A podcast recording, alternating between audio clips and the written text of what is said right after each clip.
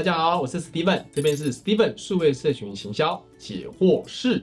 其实专职小编看起来好像貌似是只有在社群平台操作的写手，好像很窄啊。其实不然。第一个啊，行销的趋势未来从传播者会变成内容产出者。为什么？因为我们在跟消费者、跟我们的目标族群沟通的时候，都需要产出内容来做沟通。任何平台都是。所以其实成为小编的出路是很广，因为他会善于做出好的内容。来做沟通，在我们行销或传播区里面，已经不再是就是说啊，靠关系去打，那是旧的方式，比如说透过公关媒体、传统媒体去打。但现在已经不是这样，现在是最民主的时代，所以一定要善于创作内容，做出容易理解的内容跟容易传播的内容。所以专职小编的重要性是不可或缺。那第二点，专职小编的能力里面，它就会在于它的背后就是会有 idea、策略、文案撰写能力。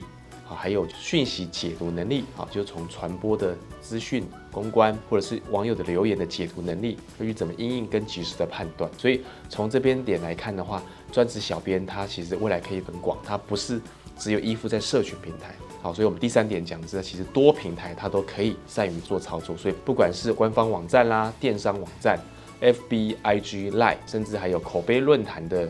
维护的平台啊，还有跟网红联系，整个行销三百六十度，它都可以来做把关。所以，也就是最后要跟大家讲一个观念，就是不要只是限于单一社群平台，你要慢慢去扩大你的平台，把它玩得熟稔啊，知道里面如何接地气，然后把这个操作的经验养在自己身上，对未来会无怨否见。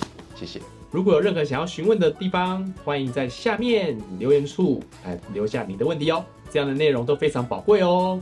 欢迎大家来按赞、订阅、开启小铃铛。